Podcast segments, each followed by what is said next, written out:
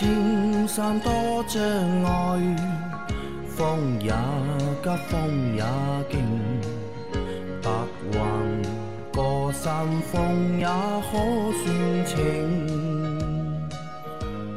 莫说水中多变幻，水也养车修车乐趣多，开车用车没烦恼。大家好，欢迎收听老秦汽修杂谈，我是老秦。大家好，我是老秦的小工杨磊。大家好，我是阿 Q。好，我们今天的节目接着昨天继续。第一个问题，三位老师好，听秦老板说发电机不怕水，泡在水里也能发电。我有时候看到有涉水喉的车，淹没了发动机也可以行驶，真的是这么厉害吗？简直不可思议。汽车发动机机舱里面都是防水设计，嗯，对吧？你不可避免的会有水，你行驶的时候会有水进入发动机机舱的。它如果不是防水设计的话，你下雨天怎么开？地面有水你怎么开呢？对吧？更谈不上涉水了。嗯，那有些越野车还要涉水，对对吧？所以这些都是防水设计。汽包括汽车上面的很多的插头，嗯，啊，特别是这个机舱里面的插头，你看它插头里面都有那个防水的胶圈，嗯，对吧？避免一些这个水会进入插头内部，引起这个短路，好吧？所以发动机机舱里面的设计是防水设计，是不怕水的。对，是发动机是不能进水，但不是说机舱里面不能够进水。对的，对吧？那，他还说到就是涉水喉嘛，对吧？那有时候我们会看到有的车是有涉水喉的，那这个东西到底什么原理啊？涉水喉呢是这样嗯，为了我们知道啊发动机吸气口、进气口是不能进水的，因为水被吸入发动机内部，因为液体不能被压缩，嗯，那么活塞连杆啊，对吧？会造成损坏的，对吧？那么它只能吸气体进去。嗯。那么涉水口呢，就保证就是它的这个进气位置比较高，对。你在涉水的时候，水不会被吸气口吸入。嗯，啊，所以这个涉水喉就是拍这个用。所以从上面来吸气，对，再换句话说，假设嗯杨磊和姚明掉到一个水深一米八的泳池里面，嗯，谁会先狗屁掉？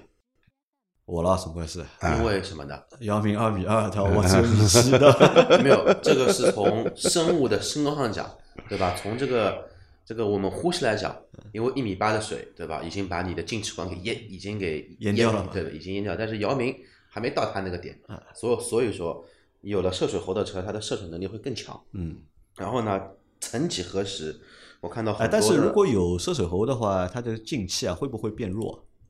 不会的，不会的，怎么会不会因为变弱呢？多了一段就变。不会的，不会的，这个你放心好了。然后曾几何时，我看到有，反正哪个博主我也忘了，他说那个汽车排气管不能进水。这胡说八道来着。这个那就再再举个比喻啊，杨磊跟姚明掉在一个水深一米六的游泳池里面吧，对吧？他们会不会由于肛门被堵住了被淹死了？不会的呀，那不就完事了吗？因为发动机本身就是一个压缩比，压缩比压压压的是什么？压的是空空气，空气被加压的时候排出车内呃排出排气管，本身就是具备很有压力的强的压力在里头的。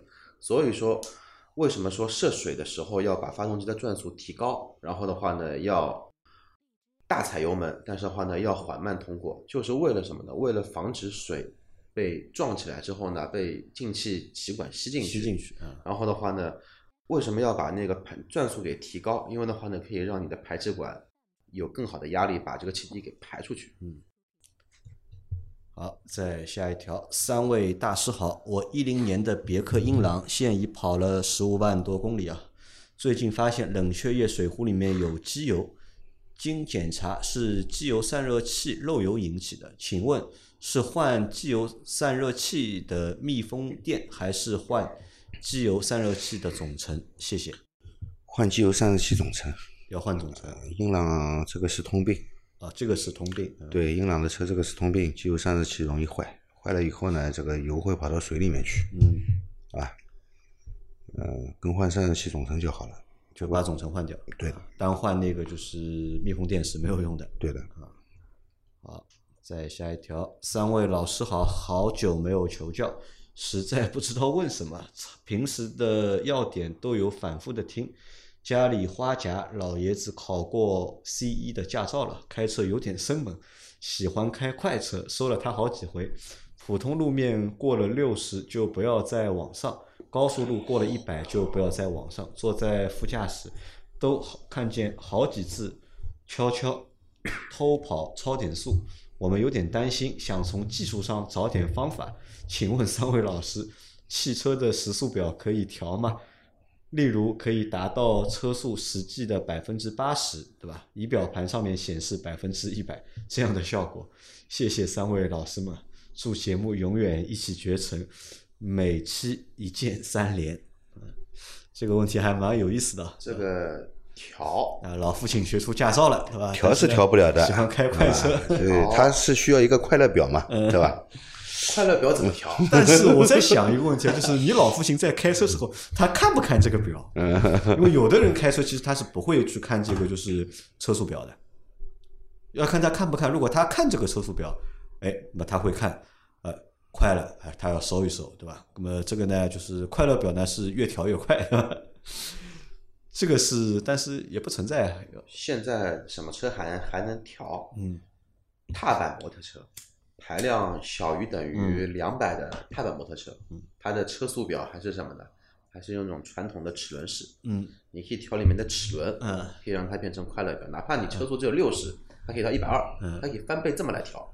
但现在的车是用的怎么东西来计数呢？ABS 的轮速传感器来计数的，它本身就是一个电子结构的东西，你没你没法去调这个东西。那有没有什么办法让他的老父亲啊不开快车？我不知道你是什么车，如果你的车子是带限速功能的，啊，如果那个老爷子他不是很懂英文，对吧？你可以帮他每次出门前限速调限一下好，对吧？限速调好，哎，这个调完之后 让他随便怎么踩，反正你要不超过八十就不超过八八十，你油你油门到底也就不超过八十啊。，但这个有个缺点，就是每次他开车之前你要帮他设一下的，这个东西不会就是一直保存的嘛。对，还还有啊，不然就没办法了就。老秦有什么方法吧，能够让他的老爷子开车开慢一点？没办法，我没办法，没办法，的吧？要么带他去那个去那个就是交警队，对吧？看那看录像啊，看看那个 看看超速 车祸的录像。这这个这个教育安安全教育的这个视视频资料，网上也有的网上也有啊。但这个我觉得也很正常啊，就是很多新驾驶员啊，有两种情况吧，一种对吧，就是学出驾照之后不敢开，对吧？永远三十码在马路上面慢慢挪动，有的呢就是胆子就很大，对吧？一出来就开快车。我在想啊，就是要不要给他换个就是动力差点的车，啊、动力差点的车，对吧？比如说换个动力差点的这种电动车，跑不快的，对吧？但是电机就这么大，但是有一点啊，如果作为家属的话，你动力差的车，你这种安全性又差了，对吧这种？什么五菱 mini EV 啊这种车，你这个你给老爷子开，你让我给我老爸开这个车，我情愿就就就就算了。你要么这个这个价位，你后面加个零，再砍掉一半，对吧？这种这个车子系安全性还可以，哪怕刹不住，这个车子气囊什么都有吧，对吧？也能保也能保住这个人身安全吧？那个五菱 mini 油门到底就开八十公里，但是这个车啥都没啊，连 ABS 都没啊。啊这个我觉得你也只能就多劝劝他了，就多劝劝他，其他也没有什么太多的方式啊。还有哪些新势力造车好像有什么手机 app 可以手机上面调限速的？我记得有吗？好像我之前的奔驰的 app 里面有这么一个功能，可以手机上调限速，可以手机上调限速可以手机上调限速。然后还有什么电子围栏？就这个车如果说对吧，老爷子超过这一个范围了，你手机面会收到一条消消息警告，你的车已经超出这个范围了。好，再来下一条。三位老师好，五百期节目留言，老款途锐想加装副电瓶，这辆老款途锐是零九年出厂，一零年买的，末代自吸 V 六汽油发动机，三点六排量。这车只有一块电瓶，在驾驶座下方，后备箱没有第二块电瓶。途锐柴油版 TDI 侧有两块电瓶，想加副电瓶，是因为这车已经开了二十九万公里。之后打算去内蒙、西藏，怕途中抛锚待援，或者寒冷地区车电量不够用。这辆老途锐二十九万公里了，驾驶性能依然不错，带空气悬架，全时四驱，后桥差速锁，所以舍不得卖了。有小配件老化问题都是换修，继续开。哪天来上海，想请秦师傅检查保养一下，谢谢。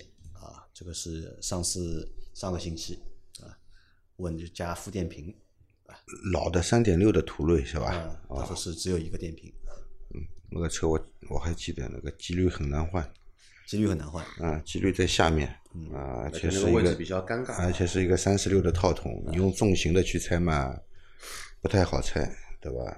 用那个二分之一的标准的大飞的套筒呢，它没有三十六的，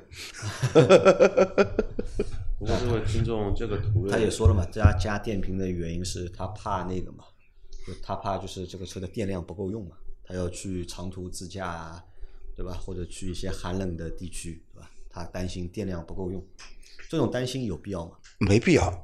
没有必要。我觉得没必要。为什么啊？这个车辆在设计的时候啊，它所有的这个你使用场景一般都是会考虑进去的。你看你那么多年开下来了，它也没问题，对，对吧？那真的你觉得车子老了出去要要这个怕电瓶会没电，嗯，因为电瓶这个东西它使用周期肯定比我们车要短得多，对，嗯，对吧？那你真的要去跑长途，你这个电瓶如果已经用了两三年了，目前还是好的，那么你索性把它换掉，啊，或者就是对这个电瓶的性能去做一个测试，嗯，啊，测试下来如果是良好状态，那你不用担心，对吧？那么实在不行的话呢，就是你跑长途的时候啊，你可以带一个电瓶在车上，放一个在车上啊，啊，带一个你自己的电瓶这一款型号的电瓶在车上，万一路上有什么问题，那么你找个修理工换电瓶，他肯定会换的，嗯，对吧？但是电池不一定有你这个型号的，你如果车上有一块电池的话呢，换一下也很方便。而且自己动手换电瓶，只要有基础动手能力的话，都可以换。V R 六的这个途锐的话，电瓶还是挺好换的。那我在想，啊如果他真的要换一块，多多加一块电瓶吧，有什么用呢？真的，如果你车发不起来了，对吧？多加一块没用，能如开什么用呢？如果你发电机出问题了对你有十块电瓶也没用。它有多少电量？这个电量不够你用什么东西？对，呃，即使你在寒冷的地区，你看热空调又不是靠电的，是靠发动机的这个工作温度，对，对吧？好像意义不是没有，它寒冷地区，它怕寒冷地区那个啊电瓶一下子减快一下子就坏了。有的电瓶是的，冬天一动它就坏了嘛。嗯本来还好好的，冬天一动它就坏了。但是如果你是新换的电瓶，那么再寒冷的地方应该也问题不大的，也问题不大的。对的还有我们其实还是不建议他再去多加一块。没必要去多因为你要加。多加电瓶的话，涉及到很多线路上的问题。对你等于说的话，因为从从从从从原原理上来说的话，首先你要从你的大线上面要破一路线出来，线的话呢，要直接从你的前电瓶仓要直接通到你的后备箱里头去。首先，第第二的话呢，你的一个所有的线路破破线之后，一个叫什么的，一个那个叫线路的重新的接口，又是一个问题。如果说哪怕说你接了再好，看上去好的，万一说有焊点是虚焊，经过你这种颠簸路面的话，万一线头脱落，它也是没用的。这这个是第二点。第三点的话，你的后备箱里面还要再做一个专门的支架，等于说还要破坏你的原车的饰板，嗯嗯饰板它结构不会破坏，它只能会破坏一个一个那个原车的饰饰板。真的说遇到什么呢，你后备箱里面要放一些大的一些东西什么的话，就没地方放了。因为这一代途锐的话，它的后备箱其实下面的一个隐藏空间已经放了一个半尺寸备胎了。你那个空间的话是没办法再去安一个像它原厂就是说标准的一个这么大的一个电瓶是放不下去的。嗯，好的，我们还是不建议啊。好，再下一条，三位好，前几周问过叉 T 四的水温能到一百十度以上，而叉 T 五最多到九十八度，两车发动机一样，为什么水温相差这么大？前几天有机会问了四 S 店技术总监，他说因为两车风扇不一样，叉 T 五有五档，而叉 T 四只有三档，功率小，散热差。叉 T 五发动机寿命肯定长，这跟发动机的调教没多大关系。还说很多车评人说两车发动机变速箱一样，就是换了个车壳，这都是胡说。其实两车很多东西都不一样，减震、空气滤芯等很多东西也不一样，行驶品质差很多。综合其实 x T 五性价比更高，建议要买就买 x T 五。两个车我都开了，的确在行驶品质上没有可比性。x T 五的滤震效果的确好很多，变速箱似乎也平顺一些。总体感觉两车不在一个档次上，不知三位怎么看此类问题？啊，我不知道你问我们是哪类问题啊？就是 x T 四和 x T 五，对吧？他有可能说的是什么呢？说的是那个就是换了一个壳，就可能说同平台的车，呃，驾驶品质是一样的，我是这么来归类的。啊，那我觉得不能完全这么说啊。如果是首先它是两个车型嘛，对吧？一个是叉 T 四，一个是叉 T 五，对吧？你外壳不一样，里面肯定也会有很多东西啊，也都不一样嘛。你要你要价格放在哪里的嘛？这么说，你要说生产平台啊，能就是生产平台一样，导致两款车的驾驶品质是一模一样的话，那这个就是典型的什么呢？典型的就是键盘车身了。按照他这么说的话，那就是买宝马七系的人都是傻叉，买个三系就够了，对吧？你宝马七，你买那个库里南的呃，买那个那个古古斯的人也别买了，买三系，对吧？要买什么大众那个三厢的什么帕萨特啊、迈腾啊，还有什么途昂啊，都别买，都别买，什么都别买，买它最便宜的高尔夫，反正都一样的嘛。其实不一样。啊，其实是不一样的，好吧？这个调校的发动机输出的功率、扭矩也不一样，对，对吧？里面用的零部件就算的等级也不一样。就算扭矩、功率都一样，它的发动机匹配变速箱的特性，结合你这辆车也是不一样的。不一样的都不一样，对吧？这个变速箱的工作逻辑，两台车也是不一样的。你不能说发动机、变速箱一样的两个车就是一样，一个是拉皮车，这个不能这样说的，好吧？按照这么说的话，你想，现在大多数厂商都只有一套动力总成或者两套动力总成，但是车型可以做到六个，对吧？甚至可以做到十个。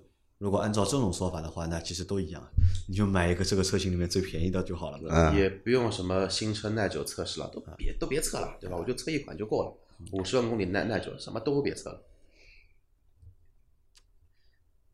好，那这个我们过了啊，然后再然后还有说到水温的问题啊水，温的问题啊，水温呢是这样的啊，不是因为它这个叉 T 五的水温是风扇风扇有五档啊，一个只有三档，它就会造成这么这么大的水温的差距啊，不是不是风扇有几档来决定的，还是一个发动机的一个工作逻辑。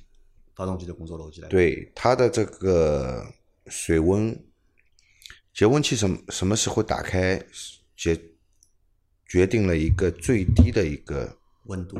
温度啊，这个风扇在什么时候打开啊，到什么温度停止，来决定了一个你行驶的时候的一个工作发动机的水温，好吧？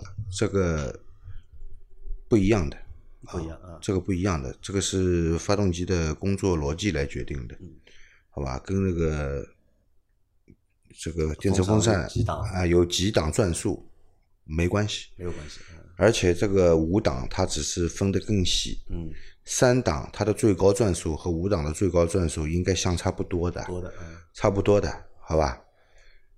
如果说是叉 T 五有五档，叉 T 四有三档，就导致温度不一样的话，那怎么说呢？这个就换，这个就在我的思维里面，就是在拍都在抽通用的耳光了，在。但还有一个点是这样，就是的确，x T 四和 x T 五这两台车啊，其实给人的感觉啊，我觉得的确是 x T 五啊会好更多，啊？车也更大，内饰看着也更豪华一点，两个车看起来完全就不一样嘛，不是同一个级别的，定位也不太一样嘛。啊，啊，再下一条，很多提问充分反映汽修从业者的职业操守太差，拉低行业水平，导致客户极端不信任，也体现出老秦的客观公正。假设有一个没听过节目的车主在老秦店门口抛锚，进店诊断为变速箱故障，他会修吗？他会去其他节目提问吗？提高行业水平，多一些真诚，少一些套路啊！我觉得他说到点了，可能的确也是这个节目为什么就是能够那么受大家欢迎的，就是另外的一个原因，对吧？因为大家就是行业的问题，导致了就是很多人的就是不信任嘛，对吧？的确是这样。如果阿 Q 啊，你的车对吧？你在不认识老秦的情况下面，对吧？你的车在老秦店门口坏掉了，对吧？拖进老秦店里面，老秦和你说这里坏了，那里坏了，对吧？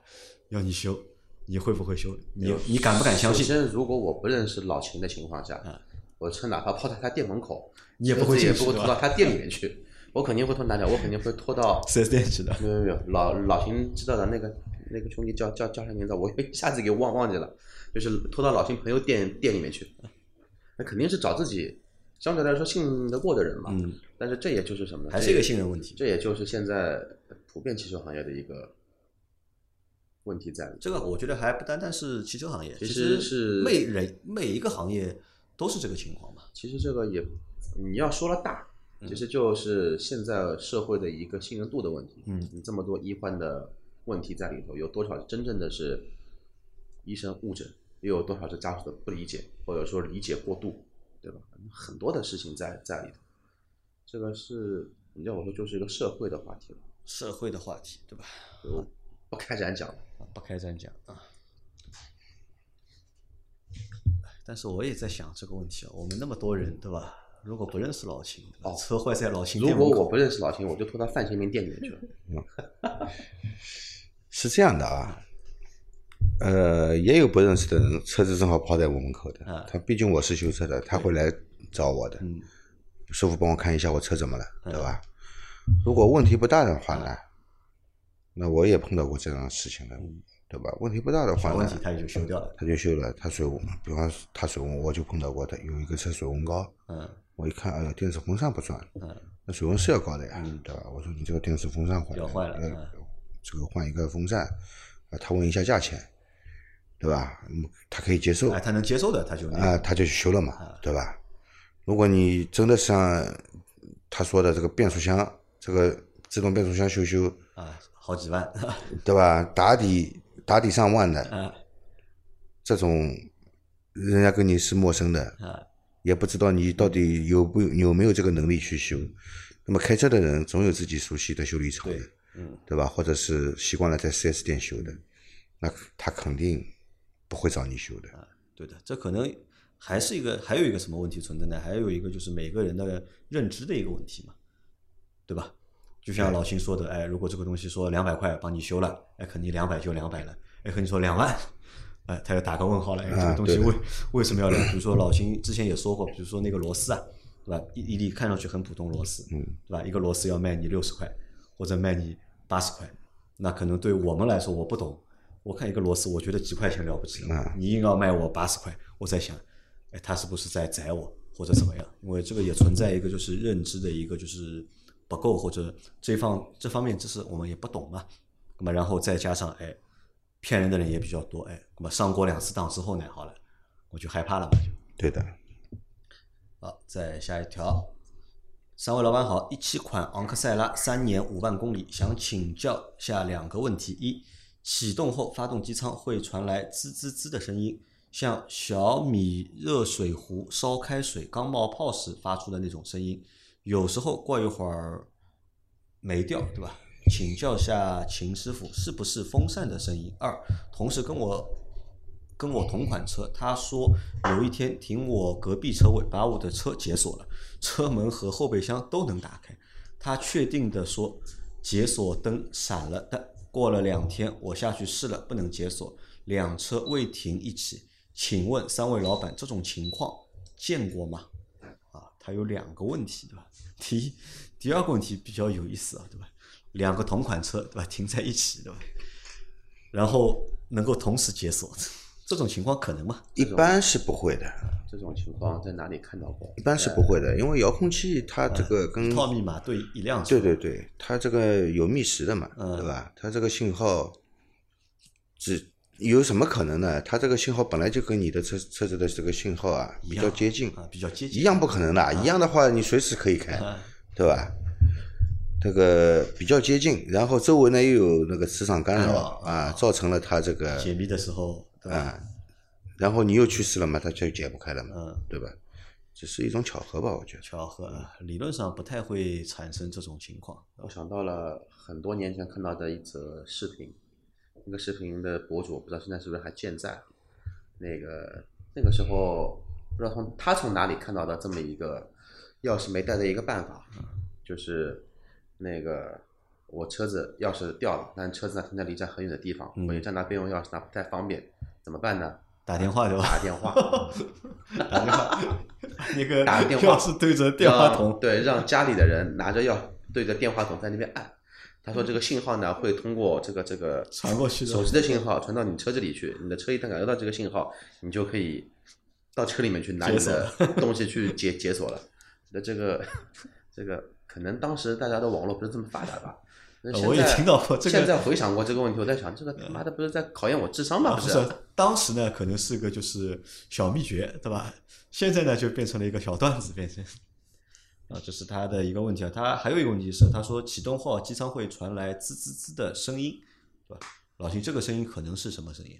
他说问是不是风扇的声音？